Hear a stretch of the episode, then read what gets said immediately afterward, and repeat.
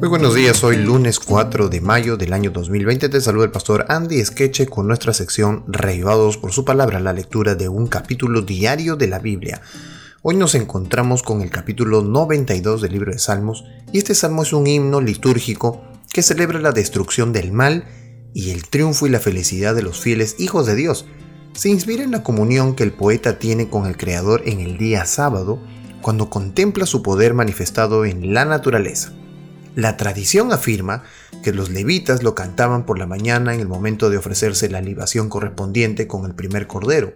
Todavía se lo entona en el servicio sabático de la sinagoga moderna. El día sábado deberíamos dejar a un lado los inquietantes asuntos de esta tierra para contemplar el mundo eterno en donde estaremos por encima de toda duda y perplejidad. Así que vamos a leer este salmo.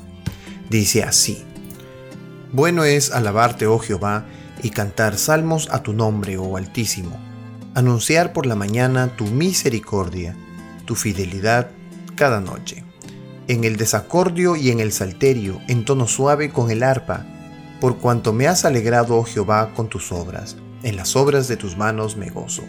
Cuán grandes son tus obras, oh Jehová, muy profundos son tus pensamientos. El hombre necio no sabe y el insensato no entiende esto, cuando brotan los impíos como la hierba y florecen todos los que hacen iniquidad, para ser destruidos eternamente.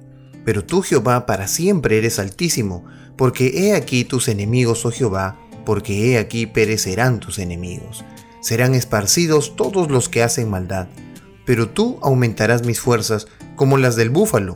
Seré ungido con aceite fresco, y mirarán mis ojos sobre mis enemigos, oirán mis oídos de los que se levantaron contra mí, de los malignos. El justo florecerá como la palmera, crecerá como cedro en el Líbano, plantados en la casa de Jehová, en los atrios de nuestro Dios florecerán. Aún en la vejez fructificarán, estarán vigorosos y verdes, para anunciar que Jehová, mi fortaleza, es recto y que en él no hay injusticia.